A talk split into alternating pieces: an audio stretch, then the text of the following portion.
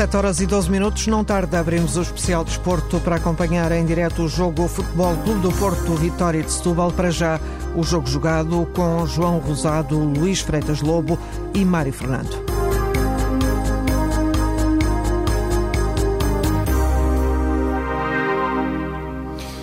Boa noite, começa aqui o jogo jogado, segundas-feiras entre as 7 e as 8, eh, hoje versão reduzida, precisamente por causa da transmissão do Futebol Clube do Porto Vitória de Setúbal, daqui a pouco.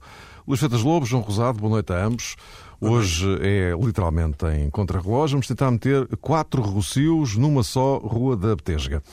O Sporting chegou ao terceiro lugar, paulatinamente, a equipa de eh, Paulo Sérgio, em parceria com o Vitória de eh, Guimarães, eh, está a colocar-se naquilo que é a discussão, para já, do, da vice-liderança, uma vez que, no que respeita ao Sporting, especialmente, a distância para o Futebol Clube do Porto é muito considerável.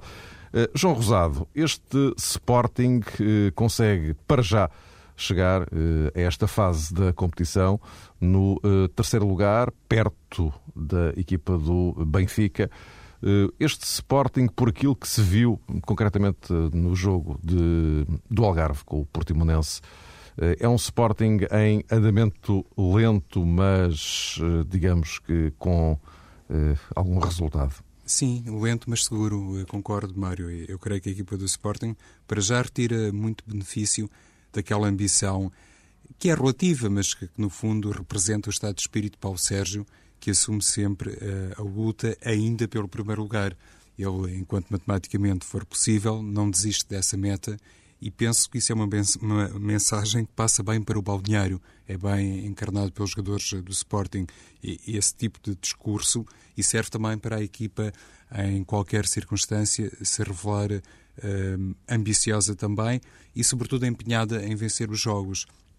Diante do Futebol do Porto, uh, pressentia-se essa hum, forma de abordar o jogo por parte do Sporting, essa motivação, a alegria e também a tentativa de encurtar distâncias e, e na altura também penso que abordámos depois isso nos programas uh, que enquadraram o jogo, uh, não poderia nunca essa atitude revelar-se uma surpresa, porque é, é, normal que o Sporting, perante o, o Porto desta temporada, perante o líder do campeonato, tivesse precisamente essa motivação adicional e, sobretudo, tivesse a convicção que poderia dar aos adeptos do Sporting ainda uma uh, alegria uh, neste final de ano.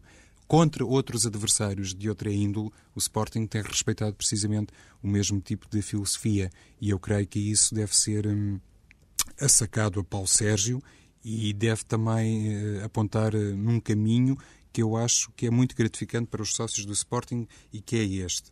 Fora das quatro linhas, assiste-se mais uma vez a alguma turbulência. Houve aquela declaração eh, de Costinha a semana passada a propósito de, de, projetos para o futebol que eventualmente estariam a ser estudados por José Eduardo Betancourt. E dentro das quatro linhas, a equipa. Por causa de um José Eduardo não tem cor. Não tem cor, mas também uma personagem com trajetória e com currículo no clube, não é uhum. propriamente um elemento estranho. Tem os seus pergaminhos em Alvalade. José Eduardo, penso que toda a gente reconhece isso. Na altura, hum, embora entendendo um bocadinho o lamento de Costinha e alguma indignação, fiquei também um pouco surpreendido com aquelas uh, declarações públicas de Costinha, que quase uh, se atreveu a dizer que provavelmente tudo aquilo tinha sido noticiado nos jornais não correspondia de facto à verdade, porque ele não tinha sido informado de encontro algum, nem de uh, estudo algum visando. A reestruturação do futebol do Sporting. Mas depois levou um comunicado do, da própria direção do Sporting, da SAD, eh, a, a demarcar-se de, de, um eventual projeto de, de, de José Eduardo. O, o, que eu acho, Mário, agora se me permites a propósito deste tema, é que hum, as hierarquias têm que funcionar. Lá está. E, e julgo que muitas vezes o, o Luís fala sobre isso. Nunca se uh, demarca claramente a fronteira entre o papel do diretor desportivo, as suas funções, a sua área de influência e aquilo que pertence ao presidente do clube. Isso no futebol português muitas vezes origina uma grande confusão. Mas penso que neste caso Costinha também poderia, em nome da tal estabilidade muitas vezes serve de bandeira à própria atuação de Costinha, e aí há que fazer um elogio a essa forma de atuar. Em nome dessa estabilidade, poderia ter respeitado um pouco mais daquilo que se passou, porque o presidente do clube uh, não tem propriamente que prestar contas minuto a minuto, ao dia a dia, sobre tudo aquilo que faz ao diretor desportivo. No caso de abraçar um novo projeto, aí sim seria, obviamente, eh, toda a lógica que José Eduardo Tencourt falasse com Costinha. Mas escutar qualquer coisa, ouvir qualquer coisa e, e não fazer, digamos que, nenhuma revolução no departamento de futebol, isso só por si, penso eu, não obriga uh, Tencourt a prestar contas a Costinha. Mas pronto, passando por cima disso, só para dizer que a equipa de futebol do Sporting, uh, lá dentro, uh, dentro de campo, tem sido realmente uma equipa estável e, e tem tirado grande proveito daquele meio-campo muito sólido, composto por André Santos, uh, Pedro Mendes e Manis. E postiga depois lá à frente. Luís, o que é que parece este cenário Sporting agora terceiro classificado, ainda que em parceria? Eu parece-me que, como já temos vindo a falar nas últimas, últimas semanas, a equipa tem revelado alguma, algum crescendo em termos de meio campo e crescendo o seu meio campo em termos de, de solidez. É uma equipa que se defende melhor dos seus defeitos em termos defensivos com a colocação do André Santos, do Manis e do Pedro Mendes. Está mais combativa. Está é uma equipa que consegue agarrar-se melhor ao jogo eh, quando as dificuldades aumentam e com isso é uma equipa também com maior capacidade de sofrimento. Uh, Falta-lhe depois, claro, agora uma segunda fase desta, desta construção, que é ligar este, este, este espírito mais combativo do meio-campo que estes três homens lhe dão a um poder ofensivo que, que seja correspondente. E penso que essa ligação é que não, não é fácil, sobretudo agora que a época está a decorrer e estamos quase a chegar a meio. Eu penso que todas estas formas de jogar alternativas que o Sporting tem vindo a experimentar, as diferenças de jogo para jogo, são para ser feitas na pré-época. Eu acho que nesta fase a equipa já devia ter uma, uma, uma estabilidade no seu jogo uh, muito maior. todas estas mudanças, mesmo quando a equipa melhora com essas mudanças, uh, deixam algo de preocupante no ar porque revelam, na minha opinião, mais hesitação do que versatilidade. Uh, agora, vamos ver, a equipa chegou a um ponto da tabela parece, neste momento, ser o seu limite competitivo. Isto é, não vejo o Sporting neste momento como candidato ao título e, portanto, não vejo o Sporting para já a entrar de forma clara nos dois primeiros lugares, ou pelo menos no segundo, pensando no primeiro. Poderá chegar ao segundo, em, em luta por chegar a esse segundo lugar como fim mas também reflete um pouco o estado deste campeonato que, que, está a marcar claramente as suas clivagens duas equipas para, para o título. O Benfica com a distância que está em relação ao Porto, mas mantendo essa, essa, essa chama acesa. O Sporting que vai se firmando no, no terceiro lugar com o Guimarães por perto. O Braga vai, vai, vai, vai se distanciando, mas sente-se que pode se aproximar. E penso que, embora uh, elogiando muito os campeonatos do Leiria e da, e da Académica, penso que está aqui encontrado os primeiros cinco. Uh, Benfica e Porto os primeiros, Sporting terceiro, Braga e Guimarães para, para o quarto lugar. Depois, equipas mais tranquilas e no fundo da tabela o Portimonense e a Naval a, a afundarem-se um pouco. Portanto, Sporting bem no terceiro lugar, penso que é, que é a sua realidade neste momento, como equipa. Como clube, e só fazendo um pequeno parênteses em relação àquilo que o João também estava a referir e aos acontecimentos da, da passada semana, é verdade, é como, é como tu dizias, é, é, mais um pouco daquilo que eu tenho referido. Há, falta de definir algumas, eu não digo competências, mas talvez eh, comunicação ou cruzamento dessas competências uh, dentro, do, dentro do clube. Não é um problema da equipa, é um problema do clube. Uh, é evidente que, que não me parece, na minha opinião, não me parece lógico que seja publicitado a apresentação de um projeto para o futebol por um elemento uh, com muito respeito, como é evidente, como, como o José Eduardo, mas que não está dentro deste momento da, da administração e da direção do Sporting, nem tem nenhum cargo como dentro do, da, da orgânica do futebol do Sporting, e seja ele a apresentar ao Presidente uma, uma estrutura, uma organização para o futebol do Sporting. Parece-me que isto é um contrassenso, porque qualquer organização, qualquer sentido de estrutura, projeto para o futebol do Sporting devia ser desenvolvido dentro do Sporting, como acredito que, que esteja a ser desenvolvido e que as pessoas que lá estão tenham ideias.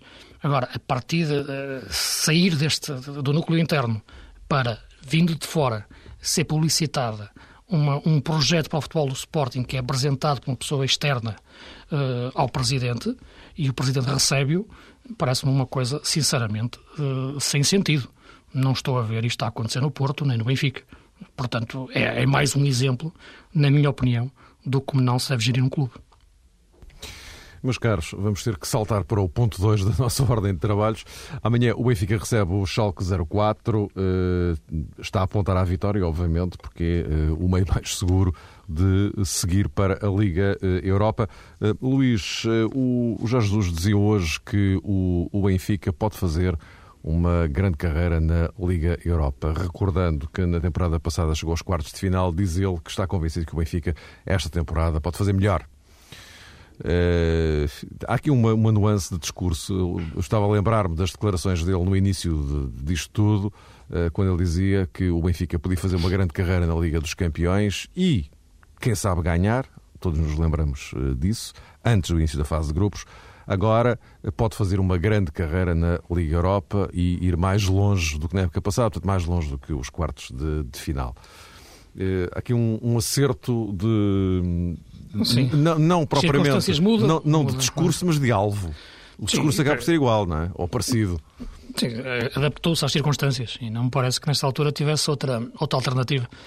Penso que a Liga dos Campeões foi um objetivo falhado, esta época, mal calculado em alguns momentos. A Liga Europa aparece como uma segunda via já o disse aqui num, num dos programas passados que esta história dos clubes da Liga dos Campeões baixarem à Liga Europa me parece competitivamente um pouco uma aberração, eh, porque desvirtua um pouco aquilo que é a Liga Europa. E, e, a qualificação para essa, para essa competição. E por isso, as equipas que vêm da Liga dos Campeões têm mais hipóteses, porque são mais fortes, eh, teoricamente e na prática, de ganhar esta, esta Liga Europa. Portanto, o Benfica entra na Liga Europa, esperemos que sim, como é evidente, numa fase adiantada da competição três eliminatórias para disputar e pode chegar à final. Portanto, penso que pode perfeitamente pensar o Benfica como, qualquer equipa que vem da Champions uh, chegar à final da, da, Liga Europa. E, portanto, por aí penso que, que o Jorge Jesus tem toda a legitimidade para pensar nisso, uh, porque de facto é o Benfica, este Benfica e, sobretudo, mais consciente das suas capacidades e mais rotinado e com o regresso de alguns jogadores. E vamos ver como é que, como é que fica a equipa depois do mercado de janeiro, que será depois um debate interessante para termos na, nas próximas semanas. Poderá ser um Benfica forte em termos de Liga Europa, mas fica, claro, como é evidente, uh, aberta e ficou pendente a questão da Champions, que foi claramente mal atacada. Eu acho até que ficou curto este discurso Não, de Jorge Jesus, Luís, por este motivo parece-me também evidente, e Jesus tem essa experiência como treinador de futebol, em primeiro lugar, e depois como treinador de um grande, parece-me que ele quer dizer aos adeptos do Benfica que, falhado esse compromisso na Liga dos Campeões, que resultou, de, facto, é, de uma ambição eh, extraordinariamente eh, vincada de, Jesus, mas falhado esse objetivo, agora, obviamente, eh, só resta, entre aspas, a Liga Europa. Mas isso encaixa, penso eu, eh, no Estádio da Luz, eh, numa estratégia, numa tática que visa também, outra vez com aspas, uma colisão com o Futebol Clube do Porto, que já assumiu pelo seu treinador que quer ganhar a Liga Europa. E então, eh, nestas circunstâncias, penso que Jesus poderia até ter ido um pouco mais longe e ter dito que o fazer melhor que a temporada transata equivale naturalmente a chegar bom, por um lado, e numa primeira instância, às meias finais, mas depois também à final e ganhá-la, porque se o treinador do Porto assumiu esse objetivo de vencer a Liga Europa, penso que Jorge Jesus, em nome também de uma certa coerência, e mais uma vez, conforme o, o Mário lembrou, no início da temporada, até, eh, digamos que tomou como mira a conquista da Liga dos Campeões, então mantendo a mesma coerência, agora poderia ter ido, já, eh, já que está também dentro eh, dessa filosofia, poderia ter ido mais longe e, e assumir a conquista da prova europeia. É evidente que falta ao Benfica depois, para já, falta ganhar ao Schalke e ficar coberto de alguma surpresa que possa acontecer em França. Mas, admitindo que ganha a equipa do Schalke, penso também que o Benfica, através da competição internacional, pode, digamos assim, eh, equilibrar ou disfarçar um comportamento no campeonato que, eh, a manter-se naturalmente o cenário a este nível, vai fazer do Futebol do Porto campeão nacional e deste Benfica, ou segundo, ou terceiro. Eh, essa é depois uma questão que naturalmente ficará em aberto. Agora, aquilo que também foi há pouco dito pelo Luís e pelo Mário sobre hum, a descida das equipas da Liga dos Campeões para a Liga Europa eh, remete-nos mais uma vez para um, comparativo de qualidade. Neste momento, o Benfica já está fora da Liga dos Campeões e, e na Liga Europa tem, de facto, o tal desafio que eu comecei por eh, frisar de demonstrar, talvez até contra o Futebol do Porto, que é uma equipa em, em condições de fazer muito mais do que aquilo que tem feito até o momento no Campeonato Português. E convém não esquecer também que o Braga na quarta-feira joga em Donetsk com o Shakhtar, eh, uma tenue muito, muito, muito tenue hipótese de permanecer na Champions e ganhar por 4. Aliás, ainda hoje o Presidente António Salvador, à partida para eh, a Ucrânia, já falava com um discurso de Liga Europa, já não de, de Liga dos Campeões. O que, enfim, quer dizer, se, se o Arsenal, se o, Arsenal empatar não é? com o Partizan, pode acontecer. Uh, é? Pois, exatamente, também, também é esse, é esse que Eu ponto. acho Mas... que esse cenário não é assim tão impossível, vendo como o Arsenal às vezes em casa não é, não é provável, como é evidente, mas é mais pois, possível exato, o Partizan, exato, exato, se calhar, de repente, num jogo mais estranho, conseguir empatar do que o Braga vencer por 4 gols na, Ucrânia. Não é? Pois, e nesse caso, ganhar simplesmente, nem que fosse por um zero, já, claro, já, já resolvia tudo. Vamos aguardar então para, para ver o que é que tudo isto vai dar. Entretanto, hoje, José Mourinho foi nomeado para a Bola de Ouro FIFA France Futebol. É a primeira vez que uh, os, os, dois prémios, o, o, World Player uh, e a Bola se fundem com a criação desta nova categoria de treinadores. Uh, José Mourinho está entre os três nomeados, os três finalistas, juntamente com Guardiola e Del Bosque. Neste trio não há surpresa nenhuma, digo eu. Uh, agora, já uh, hoje uh, se percebeu que lá pela Suíça se apontava muito para, eh, para Guardiola. Eh, eh, João Rosado,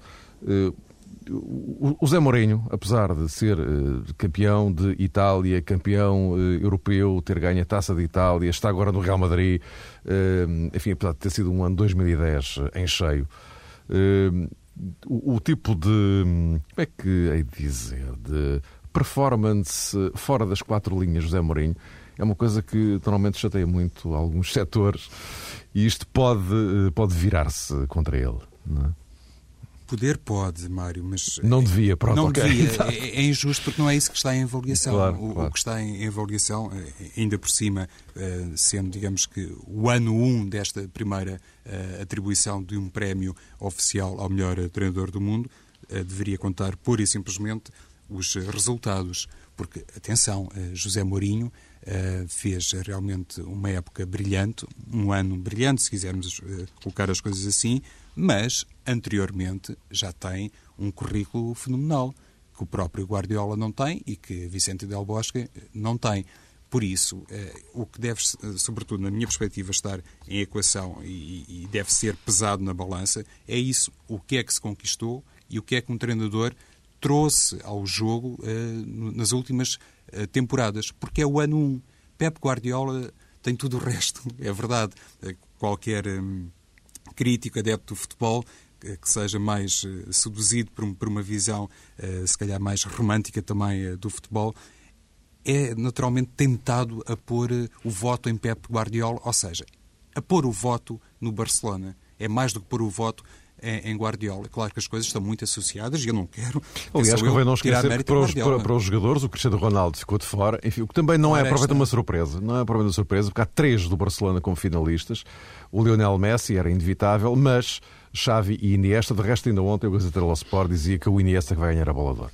O que também não não me surpreenderia. Não... Mas as pessoas aqui eh, têm que escolher, Mário, só para fazer esta primeira abordagem a propósito exclusivamente dos treinadores, têm que escolher se votam no Barcelona ou se vão votar nos treinadores. Se votarem tudo aquilo que representa o Barcelona, então Guardiola tem que ganhar, conforme parece óbvio, aliás, não há outra maneira de fazer as contas, um jogador do Barça irá uh, receber o título de melhor jogador do mundo. Mas no que toca aos treinadores, penso que aí eh, deveriam pensar mais eh, na figura exclusiva do treinador e não propriamente na instituição, naquilo que representa. Eh, de alguma forma, Luís, enfim, a votação, tanto quanto sabe, está, está feita, porque os três finalistas anunciados são os três mais votados, não é?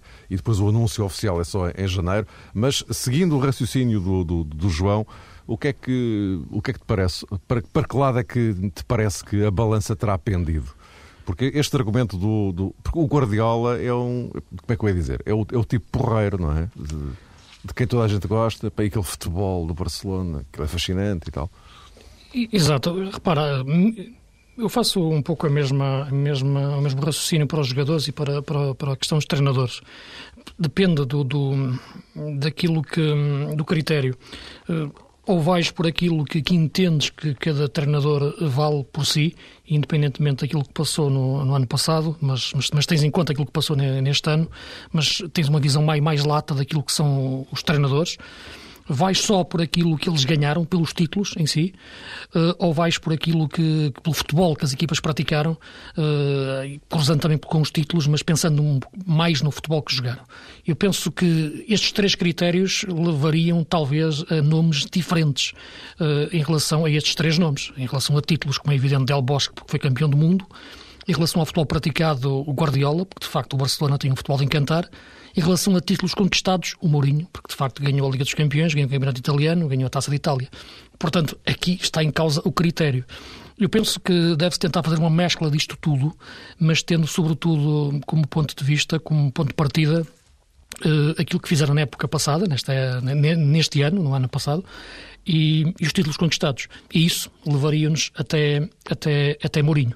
Eu, no entanto, tenho uma visão um pouco diferente uh, em relação a isto, vou um pouco mais longe, gosto de pensar naquilo que o futebol é e, sobretudo, na mensagem que deixa para o futuro. Eu acho que daqui a 10 anos, daqui a 20 anos, daqui a 30 anos, nós vamos falar deste Barcelona e da forma de jogar deste Barça nós este Barça conseguiu uma coisa que eu acho que só as, as grandes equipas do mundo conseguem. Fala-se mais deste Barcelona por causa do futebol que joga do que pelos resultados que, que obtém. Uh, o Barça não foi campeão europeu esta época, mas fala-se mais e vai-se falar mais da forma como este Barça jogou do que como jogou este Inter daqui a 10, 20 anos. E eu penso que este tesouro que este Barcelona conseguiu, ligado, como é evidente, a Guardiola, faz, na minha opinião, de Guardiola o, o treinador do ano, no, do ponto de vista de projetar-se para o futuro. Tiro destas contas o, o, Del Bosque, porque um treinador de seleção, na minha opinião, é diferente um treinador de clube. Uh, tem outro tipo de, de, de, abordagem ao jogo, às equipas. Uh, é outro tipo de, de campeonato. Não, não me parece que, que, seja justa esta comparação. Se formos só pelos títulos em si, aí teria que ser só Mourinho, porque aí não há, não há, não há nada a fazer. Mourinho ficou acima de Guardiola. É esta diferença que, que, que, sem entrar no patriotismo de dizer Mourinho, uh, me leva a escolher o, o Guardiola. Uhum. Uh, João, muito rápido, teremos sim, sim, rapidamente à equipa do mês. Temos isso, que ir para, isso que está, está, a dizer, Mário, eh, faz algum sentido, mas então pudesse perguntar por que razão Cristiano Ronaldo ficou excluído uh, da lista final de, de, três jogadores candidatos ao título uh, de Bola de Ouro 2010. talvez todos sim, nós. Sim, é outra questão, claro. claro. Mas, oh, Luís, encaixa nisso, porque Ronaldo não ganhou nada. Este, é verdade, é, é verdade. Mas o contributo que dá ao jogo, quer dizer, naturalmente que Ronaldo poderia jogar num Barcelona. Ou seja, claro. e, e, se repararmos, eh, eh, Wesley Schneider é um dos grandes uh, injustiçados, talvez o maior, Exatamente. na minha perspectiva, porque ele junta, sim, sim. junta tudo acordo, isso. Tudo, junta títulos, é uma qualidade de futebol Plenamente, assombrosa sim. também. E eu estou à vontade, porque se eu fosse eu escolher o melhor jogador sim, do mundo, sim, eu votava plenamente em... de acordo contigo. Plenamente. Aí, aí estamos de acordo. Uh, não, eu votava em Xavi, Luís. Eu votava em Xavi, mas uhum. acho que o Schneider reúne essas uh, duas claro, componentes. finalista do Mundial, ganhou a Champions, não pode, claro. Exatamente, não pode ser atacado sob perspectiva alguma. Sim, sim. Meus caros, um minuto para cada um, literalmente é contra-relógio. Luís, o teu, a tua equipa do mês. Muito rapidamente. Este mês, uh, Rui Patrício na baliza, que tem feito de facto grandes exibições e tem conseguido reencontrar-se e reconciliar eh, a crítica. Lateral direito, o João Gonçalves Olhanense, e também com isto elogiar, elogiar um pouco esta equipa do, do Fakirá, que consegue ser uma equipa muito equilibrada. Centrais, o Rolando do Porto e o Luizão. O Rolando parece-me o elemento mais estável da dupla de centrais do Porto neste momento. Lateral esquerdo, o Bruno Teles do, do Guimarães. Tem feito excelentes exibições e, de facto, é um jogador que está, que está a crescer e cada vez os grandes também devem olhar para ele. No meio campo, três homens. O Nuno Coelho da Académica como meio defensivo. Um bom jogador, de equilíbrios. O André Santos, de facto, o seu estatuto como, como jogador de grande cresce o João Moutinho, e não vale a pena eu explicar porque quero o João Moutinho, porque comigo joga sempre, jogava no Sporting, joga no Porto, e na frente o Falcão, o Hulk e o Mateus. O Mateus do Braga. Correto. A minha equipa tem alguns pontos uh, semelhantes, nomes uh, semelhantes com os do Luís, a começar na baliza também Rui Patrício, para o lateral direito escolho uh, João Pereira, inclusive ao serviço da seleção tem provado que pode ser realmente o seu lugar um, propício, natural, conforme o Luís também reconhecia aqui há alguns programas. No eixo defensivo, Rolando, e lá está, e, Jardel, de, do Olhanense, também uma forma de fazer aqui um reconhecimento da boa carreira da equipa de, da AUTO, o lateral esquerdo do mesmo nome, Bruno Teles, faz-me lembrar um bocadinho uh, Nuno Valente, no estilo, uhum. uh, já foi apontado inclusive como estando na mira do Benfica, mas é um jogador, na minha ótica, completamente diferente de Fábio Coentrão, mas isso é, é, é outro assunto. Depois, uh, no meio campo, aqui há algum ajuste, André Santos na posição 6, como interiores Carlos Martins, também um bom comportamento na seleção nacional, e Valdez, que tem feito jogos muito bons, na minha perspectiva, ao serviço do Sporting para ajustar as coisas um pouco mais eh, no ataque, se calhar eh, Hulk atrás de dois nomes como o inevitável eh, Falcão e Carlão da União de Leiria. E aqui, há pouco falava de uma injustiça a propósito de Schneider, penso que Postiga acaba por, nesta equipa do mês, ficar injustamente também de fora, mas hesitei muito entre Carlão e Postiga, mas Carlão, porque joga na União de Leiria, foi esse o fator de desempate a aparecer aqui na, na minha equipa do mês. Obrigado a ambos. Voltamos a encontrar-nos para a semana, já com o tempo regulamentar. Até para a semana.